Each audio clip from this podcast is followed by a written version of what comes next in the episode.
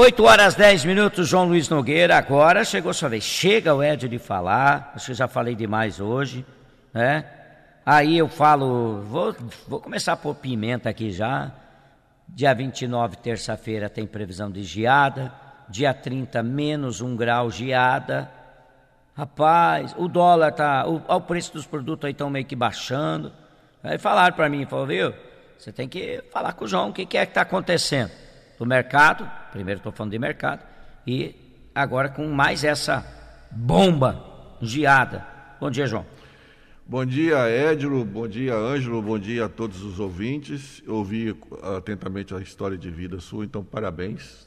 Né? Você representa a, a nossa geração, representante da, dos, das boas, daquelas pessoas né, de bem, né? Meu pai dizia assim, Feliz o homem de boa fé. Então você é um homem de boa fé, né?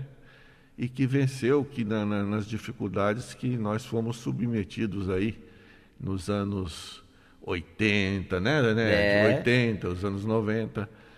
E, e, e, então a sua história, ela, muita gente se identifica com ela, por isso tanta gente ligou para você. É, né? muita mensagem. Eu nem sabia que ia dar e... essa repercussão, não tinha intenção disso. Aliás, quero mandar um abraço para a Márcia Phillips sentar ouvindo a gente, irmã do Gilberto Philipson, que trabalhou lá na Copago. Então eu queria dizer que eu me identifico muito com a tua história também. Conheci você na Copago, né? E quando você estava lá na Copago. E sei um pouco da sua história. É mesmo. Nós e, trabalhamos muito juntos, você na SEAB e eu na Copago. E você na, com a Maristela, então você é uma pessoa que merece tudo na vida pela, pela dignidade sua, pelo teu caráter. E as pessoas se emocionam quando ouvem histórias assim, porque muitos se identificam com isso aí, né? Verdade. E é isso que constrói o Brasil, é isso que constrói é, as boas relações e é isso que vale na vida, né? Só para uma palavrinha aí para você que você merece tudo, viu, Ed? Parabéns. Obrigado. Obrigado. Rapaz, essa notícia da geada, hein? Que coisa, né? A gente estava aqui a semana passada, e eu ainda comentava com você Falava, é, João, você foi, perguntou para mim, e o clima, né? Não, o clima, se vier geada, é um dia, né? Um dia. Para dar um estrago. Para fazer um estrago. Você falou de dois dias, né? Segunda e terça. É. E na terça, um negativo. Pior ainda. É pior ainda. Realmente, é, essa geada é um assunto, é o assunto da hora agora, né? Nós não temos como iniciar essa conversa sem falar da geada. Por quê? Vamos lá. Então vamos colocar a coisa de forma técnica. Ontem eu, eu, recebi no final da tarde ainda o relatório que o, que o Departamento de Economia Rural divulga um, um, boletim todo final de semana e dando conta da, da produção de milho no Paraná. O Deral ainda trabalha no Paraná, no Paraná, com uma estimativa de 9 milhões e 800 mil toneladas de, de milho né, a ser produzido agora. É bom que vocês saibam que essa produção ela representa praticamente 5 milhões de toneladas a menos em relação às estimativas anteriores. Quer dizer, existe aí já uma perda muito significativa se essa produção fosse possível chegar nela, certo? Que foram os dados que foram me repassados repassado ontem. 9 milhões e estamos 5 milhões a menos do que é, se pensar. É, eles colocam... Rapaz, 5 milhões é muito, João. É muita coisa. E, e, é, e em relação às estimativas iniciais.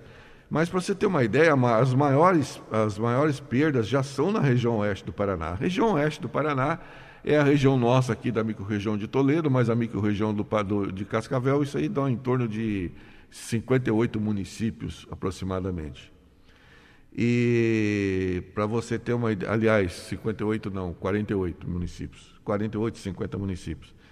Isso aí dá 1 milhão e 800 mil toneladas a menos aqui na nossa região, que já não vai ser colhida. Isso sem falar em geada, sem falar em geada. 33% de perda já no Paraná e 36% aqui, sem falar em geada, sem falar em geada. Agora, Édio, essa geada se vier, se essa temperatura se confirmar e realmente aí dificilmente não vai ter geada. É, mas eu estou torcendo porque não, é. mas vai, já vários dias já está é. indicando, né? Mas vamos, vai que é. muda o vento aí. É, eu, mas vamos contar que venha. É, realmente o estrago, que que vai acontecer? eu não, não, é incalculável o que, que pode acontecer, porque as lavouras, todas elas, todas, muito raro você encontrar uma lavoura que, que não vai estar suscetível a esse clima de geada, suscetível no sentido de sentir os efeitos da geada. Difícil, muito difícil, certo? É, porque o milho é assim, o milho ele está lá formado, mas ele é úmido, ele está úmido, aquele grão ele é úmido. E ali aquilo vira uma pedra e acaba, né? Não, tem como você você não perder milho. É, então, eu não sei as consequências disso, porque aí nós, nós temos uma produção importante no Paraná, nós temos uma produção importante no Mato Grosso. É bom, é bom, é bom que, que, que nós estamos falando do Paraná, nós estamos falando de Toledo, da região oeste, mas as previsões dão conta que o Mato Grosso também vai sofrer com geada. Né?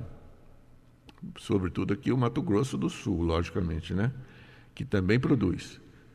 E não estou falando do Rio Grande do Sul, não estou falando de Santa Catarina, que já perderam bastante, né? Santa Catarina, uma produção bem menor, logicamente, mas que afeta também. Então, é, é, seria inconsequente da minha parte dizer o que, que pode acontecer. Eu não sei o que pode acontecer.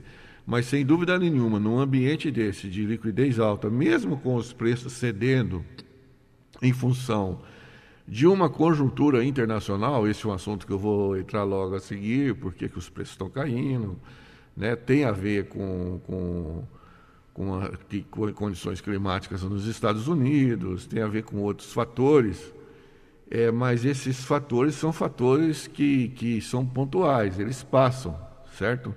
É, porque lá no fundo, o, o que dá sustentação ainda aos preços, e essa sustentação ela é bastante robusta, na minha opinião, são os fundamentos.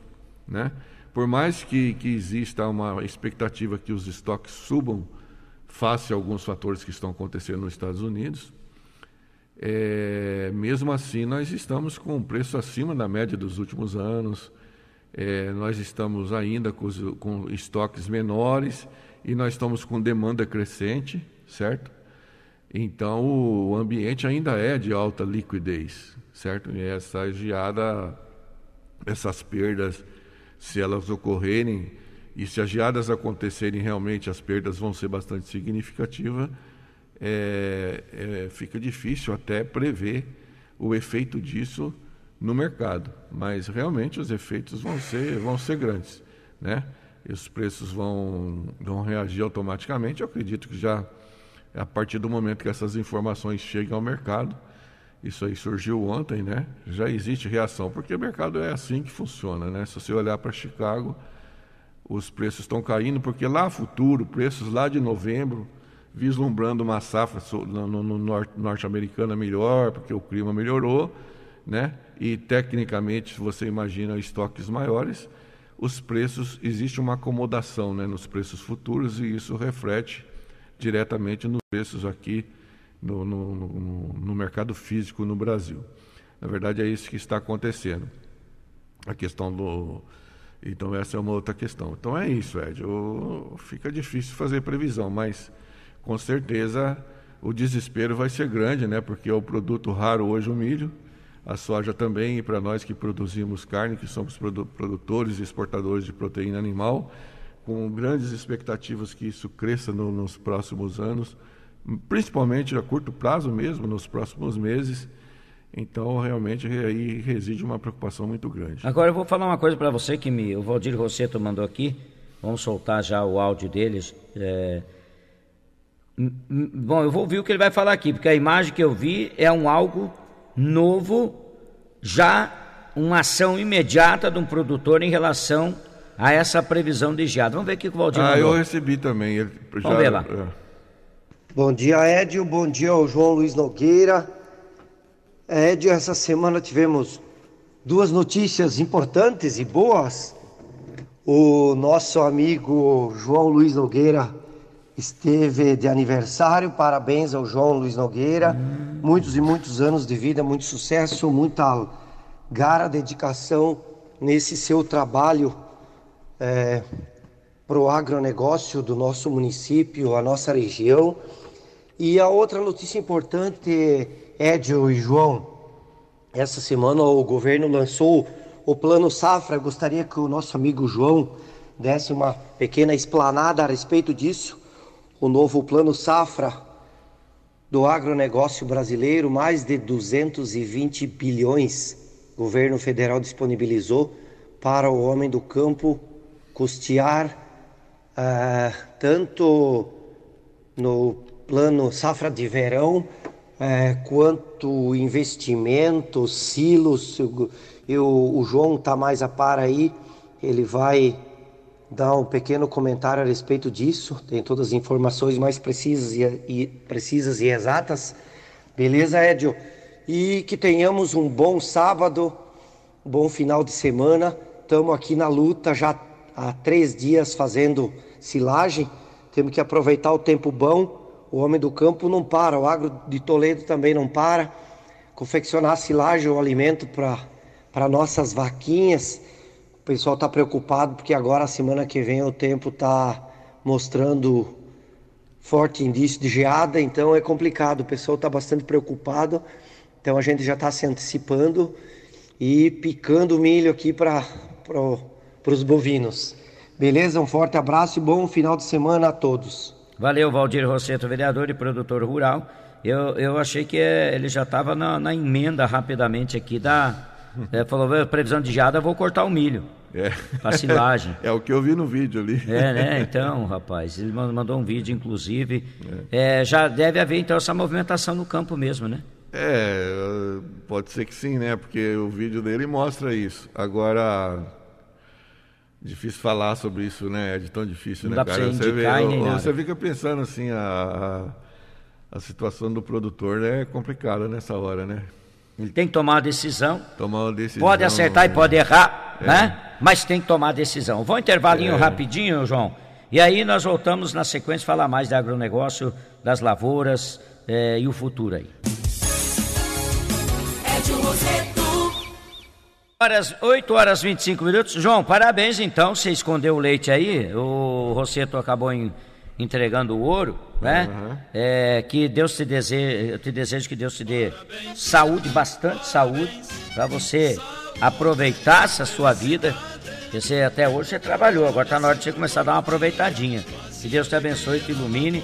Fez aniversário quando, João? Tá, obrigado, viu, Ed? É, eu fiz aniversário, rapaz, deixa eu contar uma história. Eu, a minha mãe queria que eu nascesse no dia de São João. Sério? É, eu nasci meia hora antes, sabe? No dia 23. Rapaz. E, e, mas eu, eu ia, queria, você sabe como é que é, que é o pessoal das antigas, né? É, são, é, por isso todo mundo chama João Pedro, Antônio, né? Que é, e, o nome já é por causa disso, então? É, o meu nome é por causa de São João, então eu tenho uma ligação forte com São João. Que legal. Mas eu fui nasci no dia 23. Obrigado aí. Estou feliz de estar com saúde, de, estar vivo. Minha família está é. com saúde. Eu estou aqui. Eu agradeço muito a Deus. Eu estou muito feliz. O meu maior presente é esse, né? é a minha família estar tá com saúde, é vocês, os amigos estarem com saúde. Então eu já estou presenteado, né? Então um ano difícil, já perdi amigos, perdi amigos, mas estamos aí confiantes que vamos vencer essa pandemia. É, não esqueço de parabenizar é, os pessoal que está na linha de frente aí lutando contra o Covid, né? Da, da, da, da, da saúde da prefeitura, todos, todos, todos que estão lutando, né? Desde o prefeito até aquela pessoa que está lá vacinando, recebendo o pessoal. Parabéns. Ontem eu estive visitando uma unidade aí e a gente fica feliz, né, Ed? Só que vamos avançando, né? Logo acho, acho que nós chegamos lá. É, vacina hoje já começa a distribuição, é só para que as pessoas. Deixa eu aproveitar um gancho aqui, só para dar uma informação, está todo mundo querendo saber, João, e não, uhum. às vezes não entende por que, que não falou, não tem, mas assim, ó, rapidamente, vacina, hoje, o que nós temos é somente hoje vacinas para os trabalhadores na educação e trabalhadores da educação superior no ginásio Hugo Zene, 480 doses, das 8 e meia da manhã às 4 da tarde. Só, mais nada, tá? Trabalhadores da educação básica e educação superior, vacinação hoje das 8 e meia da manhã às 4 no Hugo Zene. João, safra, o Rosseto é, pediu para tá, você comentar. O Rosseto pediu para comentar. Então, é o seguinte, o, o que eu penso é o seguinte, para mim, se tem um setor, devido a uma, uma situação de crise que nós vivemos no país, financeira, certo? Déficit público, o, pandemia, custo elevado, tudo difícil. eu acho que o, com relação ao plano safra, os produtores, eh, na minha opinião, podem ficar satisfeitos, né? Por quê? Porque você elevou os valores, né? O governo elevou os valores em, eh, que foram liberados, né? Esse ano 251 ponto, eh, 251 bilhões e, e, de reais. Eh, esses valores são 14, quase 15 bilhões a mais em relação ao, ao que foi liberado o ano passado. Então, em valores, né, são maiores. Então, já começou bem por aí. Quer dizer, numa situação difícil de crise financeira, realmente o setor rural, que é um setor que dá boas respostas, logicamente, ele é, é muito efetivo, atrai divisas né, num momento difícil, mas eu acho que, que o plano ele atende às necessidades, né?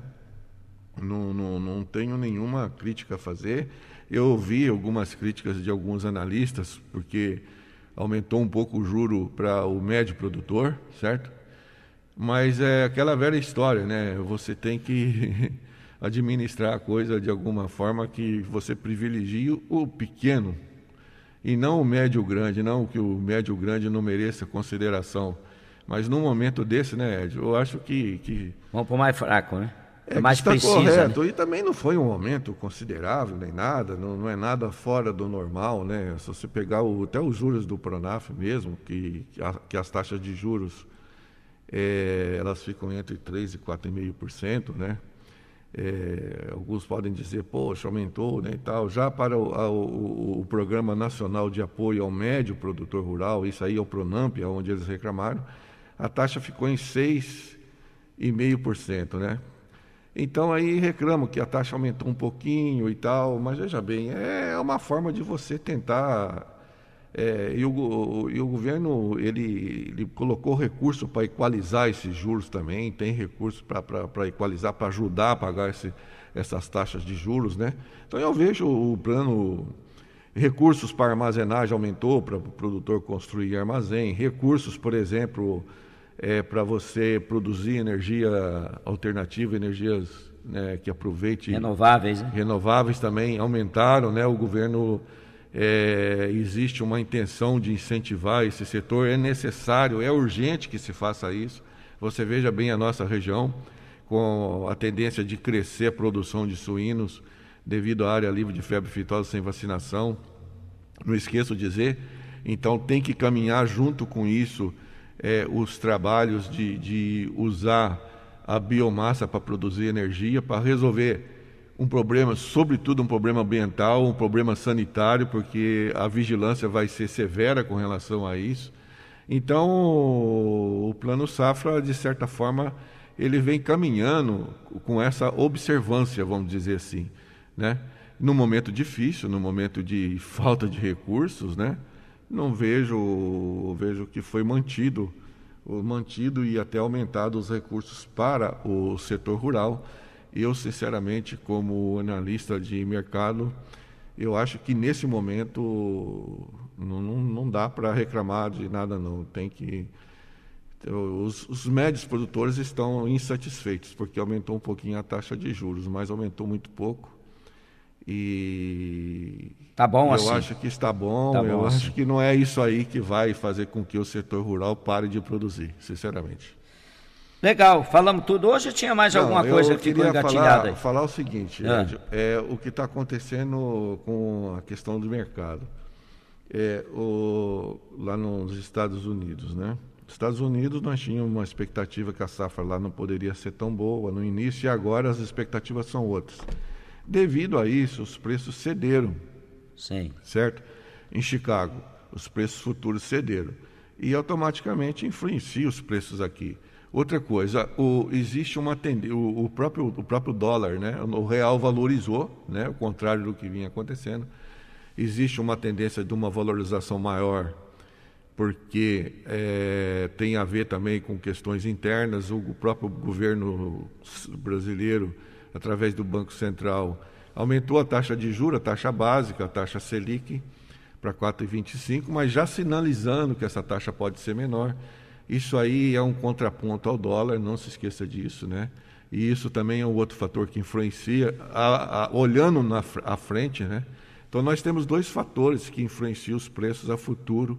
Um é esse, essa questão extremamente de, de cunho financeiro, que tem a ver com o mercado de capitais no, internamente, e o outro são os preços futuros em Chicago, em Chicago, que vem caindo devido a uma expectativa de uma safra maior. Outra coisa, o governo americano desobrigou o, o, a adição de biodiesel ao óleo diesel, quer dizer, você produzia soja para produzir biodiesel, porque você poder, poderia usar aquilo, era existia uma obrigatoriedade das, de, de se usar aquele biodiesel para misturar com o diesel. Essa desobrigação, é, tecnicamente, faz com que sobre né, a futuro uma quantidade maior de soja. Isso reage, o mercado reagiu automaticamente a isso também. São dois fatores. Um é esse, e o outro, a boa expectativa da safra nos Estados Unidos e os preços caíram muito, vem caindo, né?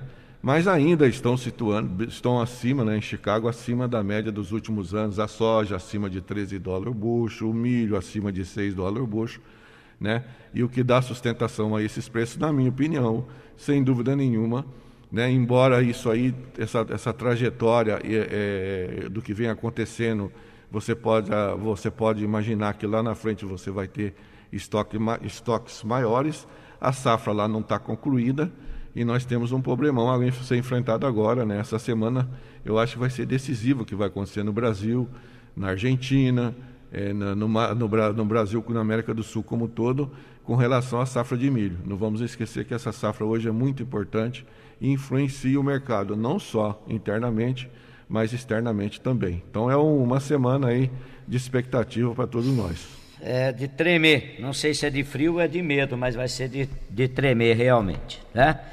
João, obrigado mais uma vez, tá? E Deus te abençoe. Parabéns mais uma vez aqui no programa que eu não, não sabia. O Rosseto já já entregou o ouro e você merece tudo de bom, né? E sábado que vem tem mais. Obrigado, Édio, obrigado, Ângelo, a todos que estão nos ouvindo. Um bom final de semana.